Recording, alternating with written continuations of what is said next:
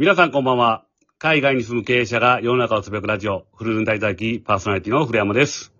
えー今日は日本からゲストをお呼びし、香港からお届けさせていただきます。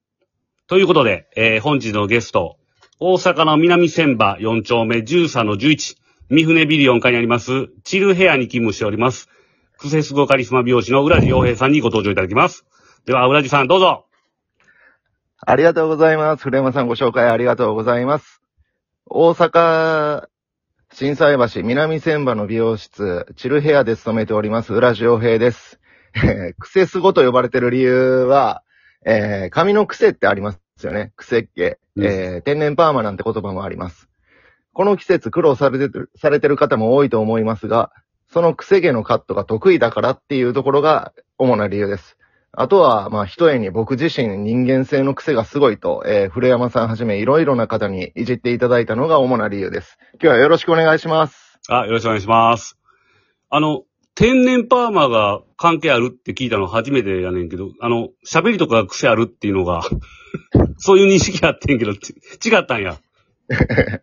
それは多分古山さんの認識ですよ。僕、癖毛のカットも、あのー得意っていうところかなと思ってたんですけど。なるほど。あ、じゃあ、講師の説明が悪かったってことやね。またじゃあ言っときます。お願いします。えー、まあ、浦地君とは、あの、BNI というビジネス交流会を通じて知り合いになって、まあ、前回大阪にね、あの、帰った際に、えー、カットからパーマをお願いしたんですけども、まあ、本当にいい感じに仕上げてくれました。えー、店の雰囲気はね、接客も良くて、えー、ブローの仕方とかね、髪質とかいろいろ丁寧に教えてくれました。で、まあ僕はね、あの、基本日本にいないので、まあ日本に行った時に、えー、切ってもらう人はバラバラだったんですが、まあ今後大阪に戻る際には、浦地区のところでね、お願いすることにしています。ありがとうございます。ところで、浦地さんのこの、美容師になったきっかけっていうのは何なんですか？一番初めは、えー中学の時、もう、あまりにも学校というものを退屈に感じてしまって、行かなくなるようになって、で、で、家にも居づらい状況だったので、えっ、と、その逃げ込み先が美容室を、そ、その美容室を満喫代わりにして、で、えーそこで、えー学校に行くか、労働力になるかの二択を迫られた時に、時給20円でデッチ暴行したっていうのが、もうほんと最初のきっかけです。時給、時給20円？20円です。1日本気で働いても8時間しかつかないんで、えー当時で言うと、コーラ1本買え、ペットボトルのコーラ1本買ってました。ええー、すごいね。え、そ、その、え、てん、その知り合いのところってこと？なんかあの、いああ、ずっと家族で通ってたところです。か。ああ、そうなんや。まあ、一応そこでもおらしてくれたからよかったよね。そう本当その通り、おっしゃる通りで。え、その時は全くこう、技術的なことを教えてもらったりとかはなし？なしです。じゃああただの、ひたすら店の掃除してました。あ、髪の毛履く、あの、あれか。あの、あ、そうです、そうです。なるほど。で、まあ、あの、まあ、世間でね、あの、まあ、今回のタイトルになってますけども、クセスゴカリスマ美容師の、まあ、カリスマの部分で、まあ、世間であの、カリスマと呼ばれている人たちがいますけど、まあ、僕らね、素人から見たら、まあ、ある程度高いカット技術がある人たち集まると、ほとんどね、あの、みんな大差ないんちゃうかなと考えるんですけども、えー、浦地区の考えるカリスマってね、あの、普通に技術の高い人たちと何が違うと思いますか？そうですね。まあちょっと長くなるんですけど、僕自身の体験談で話しさせていただくと、えー僕には、えっ、と、自分の人生の根幹を作ってくれたお客様で、ますみさんって方がいらっしゃって、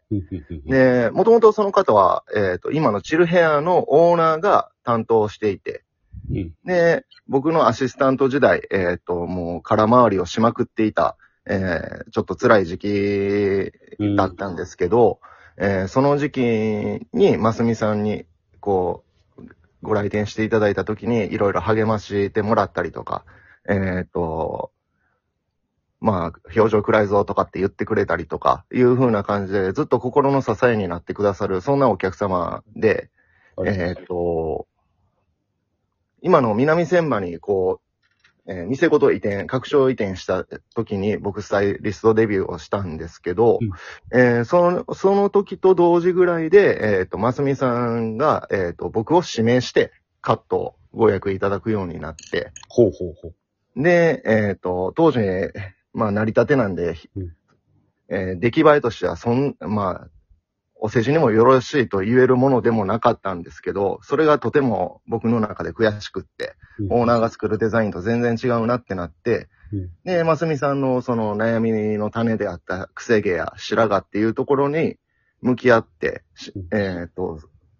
こういう言い方は多分美容師としてあまり良くないんでしょうけど、えーその人のためにずっと練習するっていう風な形で、うん。えそれがゆえに今、えー白髪と癖毛っていうところで自分の強みができてきました。なるほど。で、えーっと、まあ、結果かれこれ4年ほど担当させていただいたんですけど、その、ますみさんも、えー去年帰らぬ人になりまして。うん、で、その時僕は、えーっと、そのますみさんが、あの、誇れる美容師になることっていうのを、えーっと、決意して、今日に至っているわけなんですけど、うんえーっと、いわゆるカリスマ美容師っていう人たちって、こう、どんどんどんどん売り上げが上がっていくと思うんですよね。うん。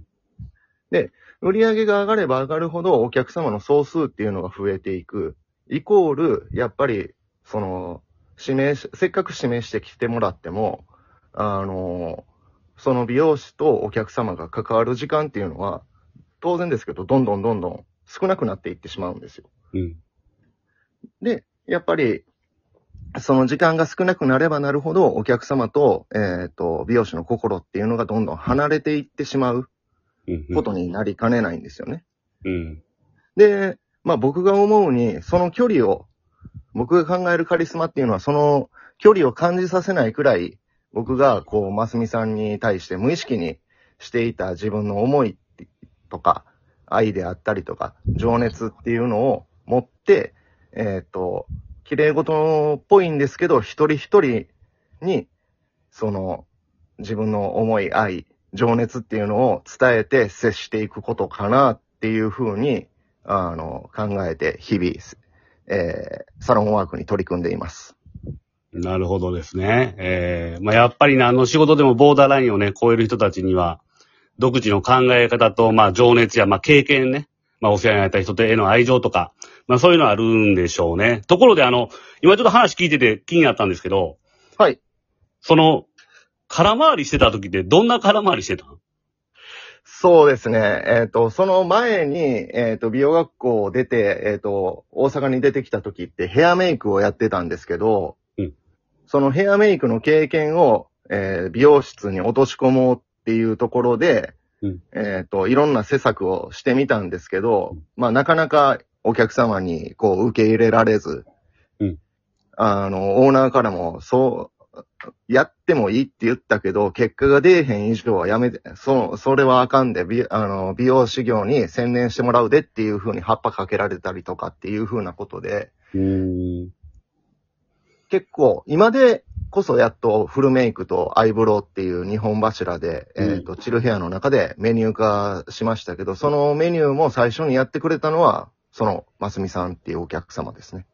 なるほど。でもあれやね、あの、それを勉強したことをすぐにね、やろうとするところがなかなか、あれやね、まあ、上司の香りを見た見たりとかする人が多い中で、そこのチャレンジ精神も今の裏地を作ってくれてるんかもしれんね。そうですね。やってみたいというか、自分の経験を何かにこう活かしていきたいっていう思いはずっと今でもありますね。なるほど。じゃあ、そんなカリスマ美容師の浦地くんから、えー、まあ今ね、あの、美容師の委託で頑張ってる将来美容師を目指して勉強中の皆さんにはいメッセージお願いします。はい。えーっと、美容師とはもう本当に最強の職業だと思ってます。